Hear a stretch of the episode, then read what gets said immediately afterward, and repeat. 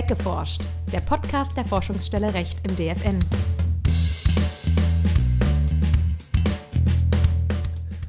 Hallo und herzlich willkommen zu einer neuen Ausgabe von Weggeforscht.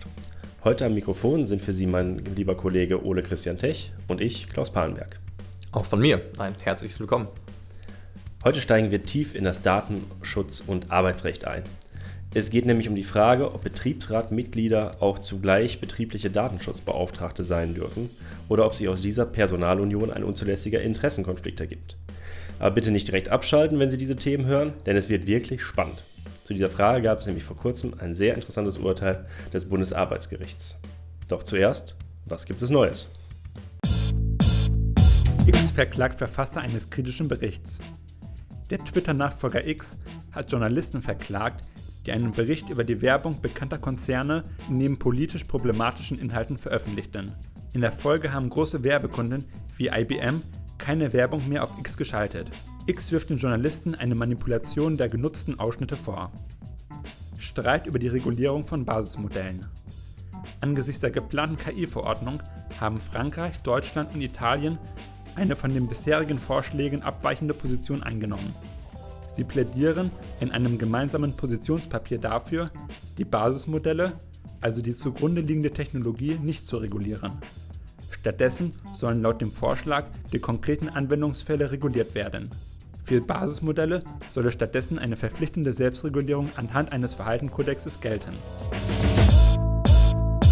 Klaus, du hast es ja gerade schon direkt gesagt. Wir sprechen heute über Datenschutzbeauftragte und ob sie in Personalunion gleichzeitig auch Mitglied oder gar Vorsitz im Betriebsrat sein dürfen. Bevor wir jetzt aber auf die konkrete Frage zu sprechen kommen, sollten wir vielleicht erstmal vorab klären, wieso diese Doppelfunktion für Datenschutzbeauftragte überhaupt problematisch sein kann. Welche Funktion und welche Aufgaben hat denn so ein betrieblicher Datenschutzbeauftragter? Wann genau ein Datenschutzbeauftragter zu benennen ist und welche Stellungen und Aufgaben er innehat, ist in den Artikel 37 bis 39 der DSGVO geregelt. Grob gesagt äh, haben demnach Behörden und öffentliche Stellen, die Daten verarbeiten, auch Unternehmen, deren Tät Kerntätigkeit in umfangreichen Verarbeitungsvorgängen besteht, einen Datenschutzbeauftragten zu berufen. Dieser soll innerhalb des Betriebs die Einhaltung der Datenschutzvorschriften überwachen. Verantwortliche und Beschäftigte äh, beraten und als Bindeglied zwischen dem Betrieb und den Aufsichtsbehörden fungieren.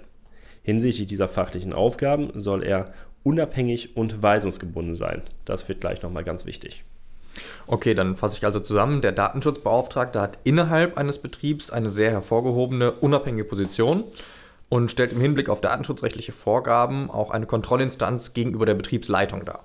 Genau, denn diese Kontrollpflicht des Datenschutzbeauftragten ergibt sich aus Artikel 39 der DSGVO und ist Ausdruck einer unternehmerischen Selbstregulierung. Äh, genau aus dieser Kontrollpflicht und der dafür notwendigen Weisungsfreiheit resultiert allerdings auch die Gefahr eines Interessenkonfliktes, wenn der Datenschutzbeauftragte gleichzeitig auch Mitglied des Betriebsrats ist. Aufgrund seiner innerorganisatorischen Selbstständigkeit und Weisungsfreiheit ist ja der Betriebsrat selber nämlich innerhalb seines Zuständigkeitsbereichs eigenverantwortlich für die Umsetzung von technischen und organisatorischen Maßnahmen zur Gewährleistung der Datensicherheit zuständig. Und diese Maßnahmen unterliegen eben auch der Aufsichts- und Kontrollpflicht des Datenschutzbeauftragten. Damit würde sich, äh, sich die gleiche Person also selber äh, äh, beaufsichtigen. Außerdem reichen etwa die Einsichtsrechte des Datenschutzbeauftragten weiter als die eines einfachen Betriebsratsmitglieds, sodass jemand in dieser Doppelfunktion erheblich besser gestellt ist.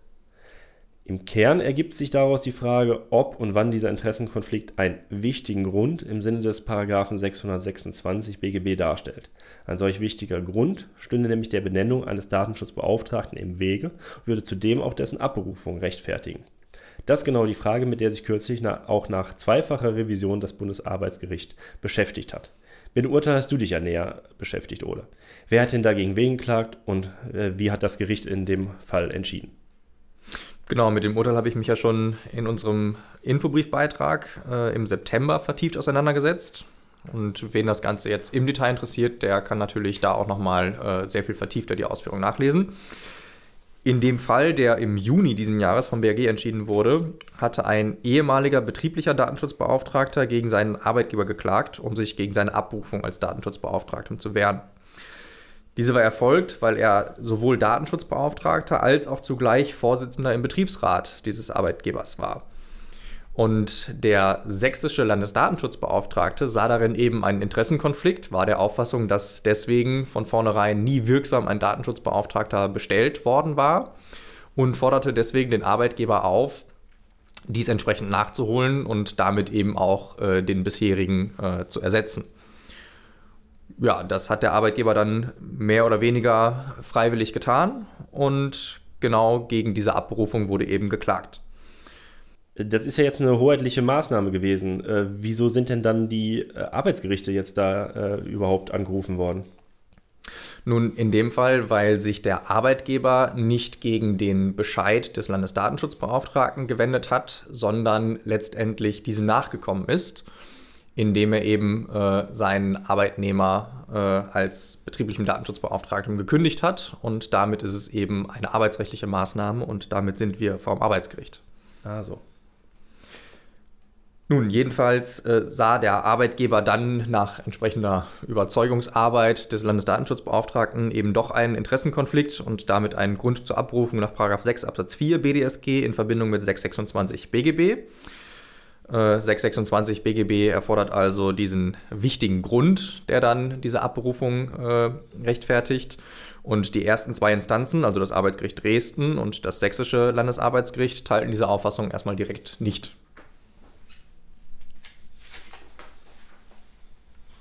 Das BAG in dritter Instanz wiederum äh, setzte dann das Verfahren aus und legte dem EuGH diese Entscheidung zur Vorabentscheidung vor. Äh, an der Stelle grätsche ich mal kurz rein und äh, erkläre vielleicht mal für die Hörerinnen und Hörer, die sich mit Vorlageverfahren nicht ganz so gut auskennen, was das überhaupt bedeutet. Äh, das Vorlageverfahren ermöglicht es nationalen Gerichten, Fragen über die Auslegung von Unionsrecht und die Vereinbarkeit von nationalem Recht mit diesem Unionsrecht an den EuGH zur Vorabentscheidung zu stellen. Das äh, soll dann im Ergebnis eine einheitliche Anwendung des Unionsrechts sicherstellen und äh, damit ja dann auch Rechtssicherheit für alle Beteiligten in der ganzen EU schaffen. Dementsprechend gespannt war dann auch ganz Europa auf die Antwort des EuGH. Konnte die ersehnte Klarheit in der Angelegenheit bringen? Nein, eigentlich nicht wirklich. Die Antwort des EuGH fiel eher ernüchternd und auch sehr schwammig aus. Demnach sei es stets eine Frage des Einzelfalls, ob ein Interessenkonflikt vorläge oder nicht, und deswegen müsse eine umfassende Würdigung der konkreten Umstände erfolgen. Kurz gesagt, die nationalen Gerichte müssen weiterhin im Einzelfall entscheiden, ob ein Interessenkonflikt vorliegt oder nicht. In der Personalunion zwischen Datenschutzbeauftragtem und Betriebsratsmitglied kann also ein unzulässiger Interessenkonflikt bestehen, muss es aber nicht. Und Ansonsten hat der EuGH im Grunde nur Leitlinien an die Hand gegeben, was denn ein Interessenkonflikt ist und wann ganz abstrakt ein solcher vorliegen könnte. Naja, das ist ja schon mal besser als gar nichts, aber äh, leider auch nicht die erhoffte wirkliche Lösung des Problems. Äh, wie geht es denn jetzt genau weiter? Naja, es bleiben auf jeden Fall verschiedene Anhaltspunkte, die in der Abwägung ins Gewicht fallen können und die dann auch von der verantwortlichen Stelle zu berücksichtigen sind. Dazu gehören zum Beispiel das Ausmaß der gegenseitigen äh, Beeinträchtigung in diesen Positionen. Außerdem können verantwortliche Stellen sich grob an anderen Konstellationen orientieren, in denen typischerweise schon nach Auffassung des Bundesarbeitsgerichts ein Interessenkonflikt vorliegt. Zum Beispiel ist anerkannt, dass ein Betriebsratsmitglied nicht zugleich auch Mitglied in der Jugend- und Auszubildendenvertretung sein darf. Doppelmandate sind wiederum aber auch nicht überall grundsätzlich ausgeschlossen. Wenn ein Betriebsratsmitglied zum Beispiel gleichzeitig Vertrauensperson für schwerbehinderte Menschen ist, dann ist das nicht nur möglich, sondern üblich und möglicherweise auch gewünscht. Zudem sprechen auch die sehr strengen Voraussetzungen, die ganz generell an 626 BGB gestellt werden, dagegen, dass diese vagen und abstrakten Vermutungen eines Interessenkonflikts generell diesen wichtigen Grund äh, zur Abberufung darstellen können. Inwiefern also ein Doppelmandat als Betriebsratsmitglied und Datenschutzbeauftragter die Unabhängigkeit in beiden Positionen gefährdet, ist abhängig von der Organisationsstruktur und der jeweiligen Realität im Betrieb. Und äh, wie war das dann jetzt hier in diesem konkreten Fall? Ähm, wie hat dann das äh, BAG nach, äh, nach der Antwort des EuGH dann darauf reagiert? Kläger war ja schließlich nicht nur Mitglied des Betriebsrats, sondern sogar dessen Vorsitzender. Ja, genau an diesen Punkt knüpft auch das äh, BAG in seiner Entscheidung an und stellt fest, dass der Vorsitz im Betriebsrat typischerweise mit der Wahrnehmung der Aufgaben des Datenschutzbeauftragten unvereinbar ist, weil man diese Aufgaben eben typischerweise nicht von derselben Person ohne Interessenkonflikt ausüben äh, lassen kann. Ob sich jetzt diese Einschätzung auf die übrigen Mitglieder des Betriebsrats übertragen lässt, äh, ist noch nicht ganz abzusehen, ist allerdings auch wahrscheinlich. Man muss allerdings fairerweise dazu sagen, dass wenn der EuGH gesagt hat, es muss eine individuelle Kontrolle im Einzelfall erfolgen und der BRG nun dazu übergeht zu sagen, es ist typischerweise unvereinbar, man vielleicht gar nicht so sehr an das Urteil anknüpft, wie man es nach einer Vorabentscheidung eigentlich müsste. Ja, also äh, genau, das hat, hatte, ich mir, hatte ich mich nämlich auch gefragt. Der EuGH sagt, dass stets eine konkrete Einzelfallbetrachtung erforderlich ist. Das äh, Bundesarbeitsgericht sagt aber auch ohne umfassende Würdigung dieser Umstände des Einzelfalls, dass es typischerweise einen Interessenkonflikt gibt. Widerspricht sich das nicht? Ja, doch, im Grunde tut es das. Äh, und tatsächlich weicht das BAG damit auch von seiner eigenen Rechtsprechung aus dem Jahr 2011, also damals noch unter Geltung der Datenschutzrichtlinie und des alten BDSGs ab. Im Grunde genommen lässt sich damit also sagen, dass uns das Problem noch deutlich länger beschäftigen wird und das Urteil des BAG insofern zwar erstmal hilfreich für die Praxis ist, äh, weil es von einer typischen Unvereinbarkeit ausgeht, aber dem Sinn des Datenschutzes eigentlich gar nicht so viel mehr gerecht wird. Jetzt galt dieses Urteil und damit ja auch die Wertung des äh, Bundesarbeitsgerichts der typischen Unvereinbarkeit ja insbesondere für private Verantwortliche. Wie ist das denn bei nicht privaten, also bei öffentlichen Stellen? Die müssen ja, wie wir am Anfangsjahr gesagt haben, auch Datenschutzbeauftragte berufen, aber haben ja gar keinen Betriebsrat, sondern einen Personalrat. Lässt sich das Urteil des Bundesarbeitsgerichts auch auf diese Konstellation übertragen?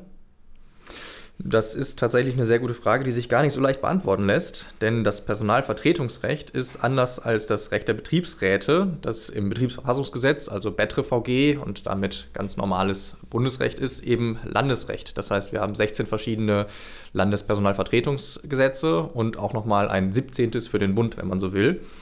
Das macht es nicht einfacher. Ganz genau. Und äh, deswegen haben die Personalvertretungen auch unterschiedlich starke Stellungen in den jeweiligen Bundesländern, unterschiedlich starke Mitbestimmungsrechte und enthalten auch verschiedene Regelungen zum Datenschutz. In NRW zum Beispiel spricht einiges dafür, dass der Gesetzgeber hier gar keinen Interessenkonflikt sieht. Denn der Personalrat hat ein Mitbestimmungsrecht bei der Bestellung und Abberufung des Datenschutzbeauftragten. Auch der Bund regelt in seinem Personalvertretungsgesetz die Frage gar nicht eindeutig und verlangt lediglich, dass sich die Stellen äh, gegenseitig bei der Einhaltung der datenschutzrechtlichen Vorschriften unterstützen, was auch immer das jetzt im Detail heißen mag. Man merkt bei meinen Ausführungen vielleicht, wie komplex die Rechtslage zur Vereinbarkeit von Personalvertretung und Datenschutzbeauftragtem ist. Und deswegen lässt sich auch das Urteil des BRG vom Juni auf diese Konstellation eigentlich nicht so sehr übertragen. Insbesondere nicht, da das BRG eben von einer typischerweise generellen Unvereinbarkeit ausgeht. Ja, also das hört man, hört man auf jeden Fall raus, dass da noch einiges ungewiss ist. Wir haben zwar die Ausführungen des EuGH, dass es eine Einzelfallbetrachtung ist. Wir haben das Bundesarbeitsgericht, was typische Fälle herausgearbeitet hat, aber in diesem Fall ja auch nur einen einzelnen Fall damit betrachtet hat. Ähm, inwieweit äh, sich das auf andere Konstellationen übertragen lässt, ähm, ja, ist tatsächlich anscheinend noch offen. Ich danke dir auf jeden Fall sehr herzlich, lieber Ole, äh, für diese Ausführung. Das war, war sehr spannend, wie, wie wir auch anfangs ja äh, gesagt haben.